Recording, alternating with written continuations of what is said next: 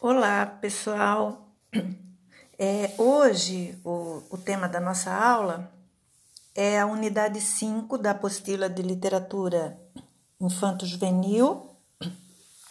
E a unidade 5 trata do tema Contar Histórias, uma arte sem idade. É um tema bastante interessante. É, aqui na apostila de vocês, ele vai da página 35 a página 43, então é assim, bem extenso. Eu, claro, não vou ler a apostila. É, em sala nós levaríamos duas aulas, assim, acho bem para explorar. E eu vou fazer uma espécie de resumo, é, apontando os pontos principais. É um tema muito interessante, muito amplo, sobre o qual eu tenho muito interesse e eu acho que é bastante importante para quem, como vocês, trabalha, algumas já trabalham com criança e é, para quem vai trabalhar também, né? É, então, aqui começa pelo título da apostila dizendo que é uma arte sem idade. É, então, ó, contar histórias é uma arte, é uma arte da oralidade, é que Curiosamente, ao longo do tempo, tem sido uma arte é, majoritariamente desenvolvida por mulheres. Então, nós temos contadores homens também, claro, mas a grande maioria é mulheres. Então, o que tem aqui é, nessa unidade é a reprodução do capítulo com adaptações de um livro chamado Acordais, de uma autora que é a Regina Machado, de quem eu gosto bastante. Ela é uma contadora de histórias, é, assim, bastante respeitada. Ela é professora é, emérita da, da USP, da ECA, né, da do Instituto de Artes da USP. Então, ela é muito boa. Se, se, se estivéssemos em sala, eu levaria o livro para vocês verem. Alguém pode procurar na internet se quiser. O título do livro é Acordais. Na verdade, ele é uma adaptação da tese de doutorado dela, de doutoramento dela. Ela é uma contadora de histórias e, quando foi, eh, por ocasião do doutorado, ela estudou isso a arte de contar histórias, né, a partir da experiência dela. Mas é um texto assim bastante interessante. Eu acredito que a tese esteja disponível na USP, né? É um livro da editora Difusão Cultural, foi publicado em 2003. E ela, é, é, no caso aqui, é o capítulo 3 do livro Acordais. É, eu adaptei, alguns trechos foram suprimidos, e ela começa, né, falando da bagagem, é, que ela trata como aquisições e equipamentos de viagem, e ela cita dois trechos, um da Pauline Alphen e um do João Guimarães Rosa. Então, o primeiro, da Pauline Alphen. Quando Sherazade contava, quem ouvia se esquecia de tudo, de quem era, do que era, se sentia fome ou sono. Podia a terra tremer ou o nariz coçar, nada importava quando Sherazade contava. Era tão gostoso como comer uma tâmara de olhos fechados, ouvindo as fontes do quinto jardim suspenso, aquele das rosas amarelas. Tudo se encaixava, se esclarecia, se turvava. Desenhos e melodias surgiam em quem ouvia, dizendo-lhes a diferença entre o que eram e o que acreditavam ser quando Sherazade contava. E o segundo trecho, de João Guimarães Rosa, Joana Xavier folgueava com entusiasmo. Uma valia que ninguém governava, tomava conta dela às tantas. Joana Xavier virava outra. No clarão da lamparina, tinha hora em que ela estava vestida de ricos trajes. A cara desmudava, desatava os traços, antecipava as belezas, ficava semblante. De dia, com sol, sem ela contando história nenhuma, quem vê que alguém possuía perseveranças de olhar para Joana Xavier como mulher assaz? Então, nos dois trechos ah, com os quais ela introduz o capítulo, ela descreve duas contadoras. Né? A primeira é a Sherazade, a, das Mil e Uma Noites, que conseguiu ficar mil e uma noites viva ah, porque conseguiu prender a atenção do sultão, né, que queria, ele tinha a cada noite uma esposa, quando o sol nascia matava porque ele tinha pavor de ser traído. E a Sherazade, graças ao artifício de contar histórias e interromper no ponto mais importante, ela ficava viva mais um dia, mais um dia, mais um dia, mais um dia. E no final de mil e uma noites, o rei estava curado, ele já tinha filhos, ele perdoa a Sherazade, né? Porque ele já tinha perdoado as mulheres que o traíram e tal. E então ela é um exemplo de contadora, contadora que prende a atenção. Né? O segundo exemplo, que aparece na obra do Guimarães Rosa, é uma mulher simples do povo chamada Joana Xavier, que durante o dia ajudava nas tarefas domésticas, mas que à noite, à luz da fogueira, quando ela contava histórias, ela se transmudava. Ela era outra pessoa, parecia que ela usava roupas é, suntuosas, que ela tinha uma majestade que não era própria dela. Então ele diz: quem via Joana Xavier durante o dia, na que, mas que achar que fosse algo importante, né?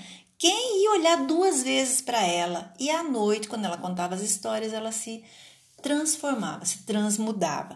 Então, a Regina Machado começa perguntando isso: que qualidade é essa que se apresenta na pessoa do contador de histórias, possibilitando a cada ouvinte um passeio pela sua própria paisagem interna, enquanto passeia pela paisagem da história, tendo como guia a voz do contador? Então, essa é uma pergunta chave.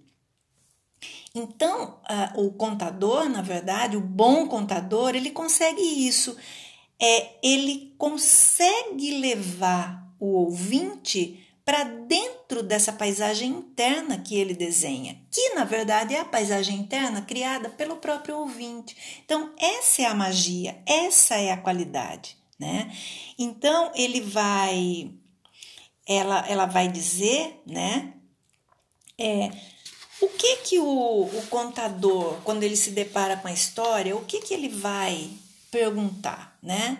Ele vai pegar e vai lendo? Não. Ela diz, ele vai dizer para a história: História, o que eu tenho para você? Ele vai dizer: Eu tenho a minha presença. A presença que é feita de intenção, de ritmo, de técnica. Um bom contador de histórias, guiado pela ação interligada desses três fatores, né, exercita habilidades pessoais, ou seja, recursos internos combinadas com o repertório de informações disponíveis, que são os recursos externos, enquanto vai polindo e conquistando ao longo da vida a qualidade da presença. Ele está presente na história. Então, ela vai explorar isso de uma forma muito mais aprofundada. Mas para vocês uh, entenderem é, e para que isso fique estabelecido, ela vai dizer muito claro que cada contador dispõe de recursos internos, é, que ela chama um deles de presença, ou seja, você estar presente na história que você está contando. Isso é um recurso interno. Você mobiliza suas emoções, você mobiliza sua voz, você mobiliza suas expressões para conquistar o ouvinte, para dividir com ele essa história que quando você escolhe passa a ser sua. Então, esses são os recursos internos. Nós temos também os recursos externos, que, como está dizendo, é fora do contador. Então, pode ser roupa, pode ser fantoche, pode ser sons, podem ser é, cores, pode ser um avental de contar histórias. Esses são recursos externos mas eles são auxiliares do contador, eles não podem ser o mais importante. Então, nós vemos muito, é, quando fala de contador de histórias, gente que se pinta tanto, que faz um, um carnaval tão grande, que usa uma roupa tão espalhafatosa, que, o que chama atenção é o externo. Às vezes a criança fica presa na naquilo, naquele gestual externo, naquele, naquele colorido, naquela roupa, né? E não precisa de nada disso. Você pode contar só com a sua voz, você pode contar só com seus recursos internos e mobilizar essa presença interna que está no ouvinte, que seria a imaginação, né? Então, na verdade, ela vai analisar vários recursos que o contador usa. E eu vou fazer apenas uma breve explanação, porque vocês não vão ter paciência de ouvir tudo isso, depois vocês vão e leem uh, as páginas da apostila. Então, ela começa falando aqui sobre a intenção. Então, ela diz, começa dizendo que ninguém pode ensinar uma pessoa a ser uma boa contadora de histórias. Mas, ao mesmo tempo, qualquer pessoa pode aprender a contar bem uma história. Né? Então, ela vai dizer é, tem professor que procura curso de contar história, quando na verdade ele pode se tornar um contador contando, né? Então, é, as questões que ela diz são: que histórias devem ser contadas para criança de 8 anos? Como manter a atenção da audiência? Uma história deve ser lida ou ser contada? Ela diz: essas são as perguntas que as pessoas fazem, recursos externos, mas é raro alguém perguntar como eu posso me preparar ou seja, o que eu posso aprender para que eu mesmo encontre respostas para minhas perguntas? Então, essas perguntas todas, né, é, não tem uma resposta única e definitiva. Depende de um conjunto de, de circunstâncias que são sempre particulares. Cada contador é único. Mas ela diz que antes de querer saber como contar, que é a preocupação maior das pessoas, eu preciso compreender que as técnicas resultam de um processo de elaboração da presença, que começa com uma pergunta: por que contar? Né? E aí ela dá um exemplo aqui, né? Um, um textinho que eu vou ler para vocês. Uma vez um poeta persa chegou à corte de um rei na Turquia. Levado à presença do monarca, recitou um poema para saudá-lo.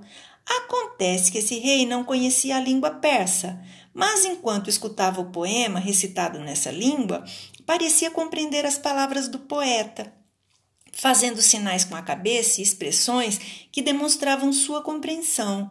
As pessoas da corte estranharam sua atitude e, depois de algum tempo, num momento oportuno, um dos cortesãos perguntou ao rei: Majestade, nunca se teve notícia do seu conhecimento do idioma persa.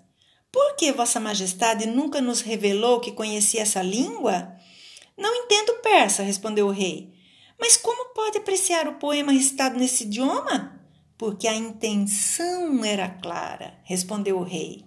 Então veja, a intenção é o que move, é o que dá sentido à experiência de contar histórias. Então, mais do como eu vou contar, que recursos externos eu vou usar, eu tenho que descobrir essa intenção, essa essa intenção é, é, até no sentido de intenso, o quanto eu gosto da história que eu vou contar, né? Então, esse é o ponto de partida para ela. É, ela vai dizer que um contador de histórias, ele pode contar com essa intenção, com esse recurso interno, ou ele decidir que ele vai ser um showman. Mas só que sem os recursos do showman, ele não vai conseguir contar. Então, no nosso caso, que trabalhamos com escola, que sabemos das dificuldades, que é montar, que é isso, que é aquilo, melhor contar com os nossos recursos internos. Então, o primeiro que ela diz é a intenção, depois ela vai falar sobre o ritmo, então, o que é o ritmo? O ritmo da história, né? A cadência é o ritmo, a respiração do contador de histórias em consonância com a respiração da história. Então, toda história tem uma cadência que o, o contador de histórias precisa conhecer, né? Para para que a contação aconteça, né? Então, é, é o ritmo. E, e aí ela vai falar um pouco sobre os recursos internos. Quais são a disposição? O que é essa disposição interna para se deixar levar pela respiração da história, pelo ritmo? É uma aprendizagem que ela diz que se faz pelo exercício de habilidades como observar.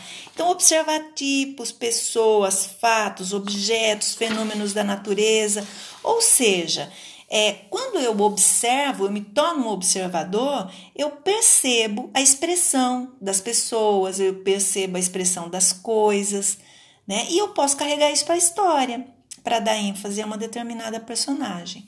Eu preciso também ter curiosidade, senso de humor, capacidade de brincar, né?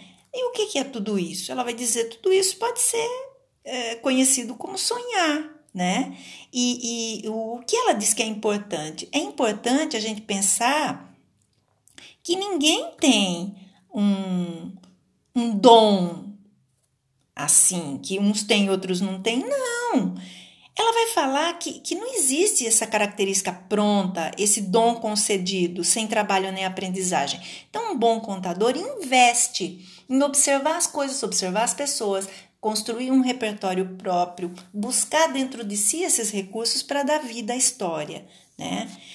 Mas ela vai dizer também que tem técnica também, né? Sobre a técnica. Então, a intenção é o que move, que dá sentido à experiência de contar. O ritmo dá vida e verdade pessoal a essa experiência. Já a técnica é o domínio do instrumental, que permite a atualização da intenção e do ritmo, combinando recursos internos e externos. Tá? Então, o que seria? O que ela chama de técnica? Ela diz que é preciso conhecer a história, antes para compreender como determinado relato pede para ser contado. É, é, se ele pede para ser contado rápido, se é para fazer suspense, para isso eu preciso conhecer a história. Não pode ser como a gente vê muitas vezes acontecer na história, na, na escola, a professora tem um tempinho ocioso e aí aproveita que as crianças estão agitadas, ela quer acalmar todo mundo e ela escolhe, pega o primeiro livro que ela vê, ela nunca nem leu e vai contar. Isso não pode, né? Então a técnica é, é você se preparar, preparar seu repertório, conhecer a história que você vai contar. Antes, você conta para você, depois você conta para os outros, né? Agora, é, esses são recursos internos. Ela vai falar um pouco sobre os recursos externos também a partir da página 39. Então, ela vai falar que existe, é, dentro desse processo de aprendizagem do contador de histórias, a ação de preparar-se que se dá em planos diferentes. Ela chama esses planos de preparação geral, preparação para contar uma história escolhida e preparação no momento de contar. Então, ela vai é, falar né, um pouco dessa preparação geral, que é o caminho de investigação de recursos que você tem, externos e externos, observar ah, ah, crianças, um objeto, enfim, né? Ah, e, e, a pesquisa de repertório é um fator que ela considera muito importante. Então, como que o contador se prepara? Sabendo muitas histórias, visitando livrarias, bibliotecas, sebos, lendo, classificando uh, pessoalmente os contos, né? Classificar que ela diz no sentido de organizar. Então ele tem que ter no repertório contos de mulheres, de cavalos, de árvores, contos chineses, contos hindus, contos brasileiros, contos de humor, contos de aventura, contos de assombração, enfim. É, é primeiro passo, tem que construir um repertório pessoal. E é importante que o contador de histórias se dedique ao garimpo desse material precioso. E é, é preciso também saber contar histórias sem nenhum recurso externo, né?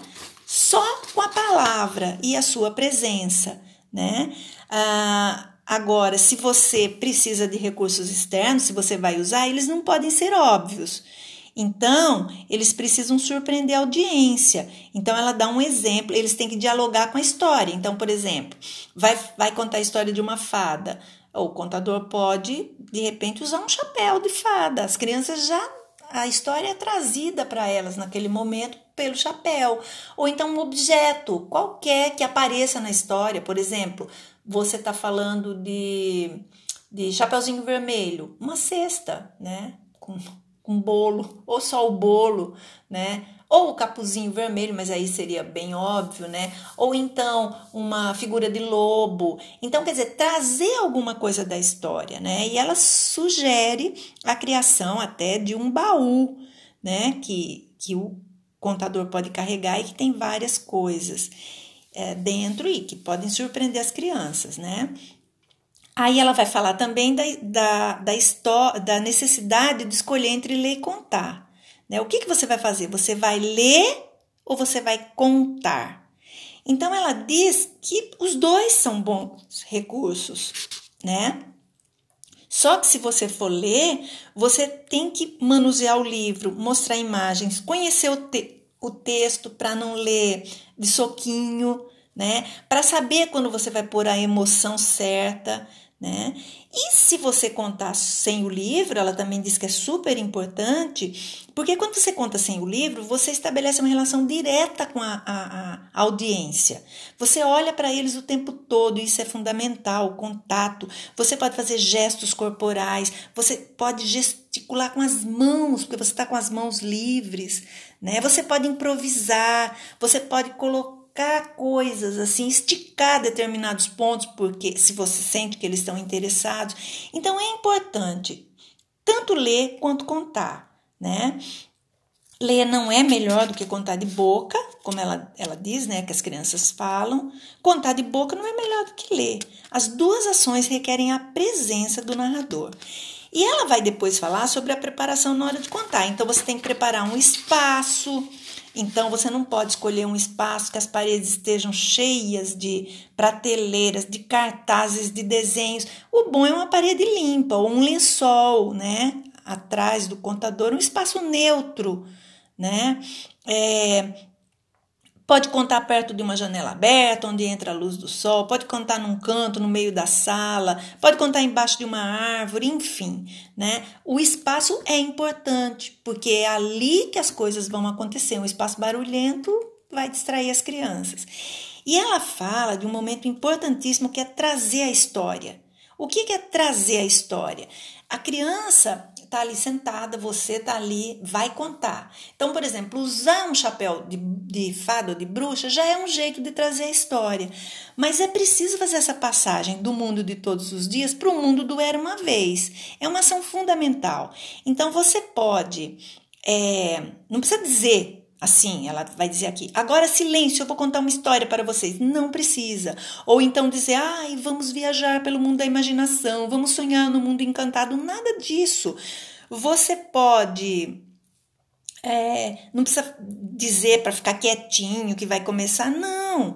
É, você, é, é um convite para atrair a audiência pela proposição desse mistério.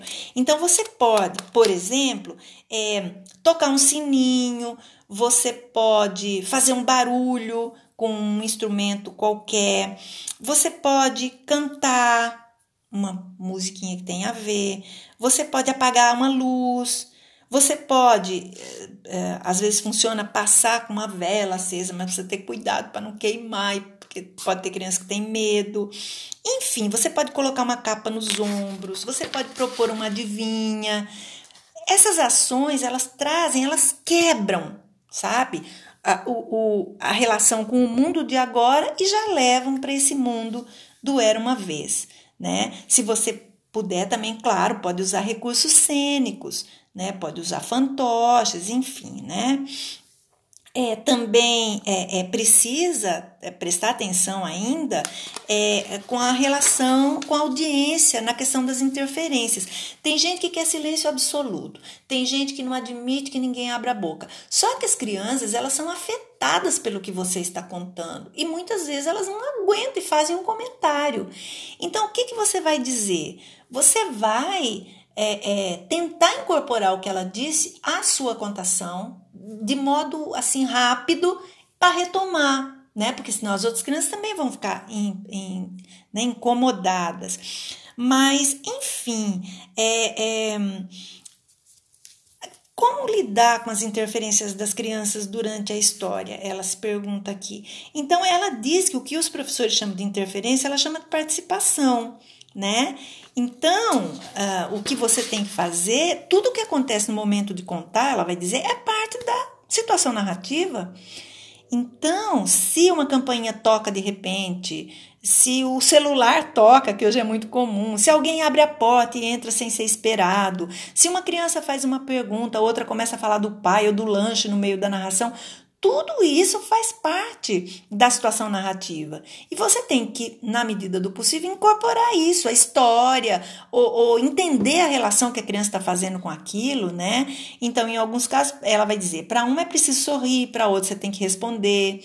Uma terceira só quer compartilhar o que a história está lhe dizendo, outra quer chamar atenção e não consegue parar quieta. Enfim, o contador não pode ter expectativa de silêncio absoluto ou querer, antes de mais nada, contar a história até o fim, do modo que a preparou, custe o que custar.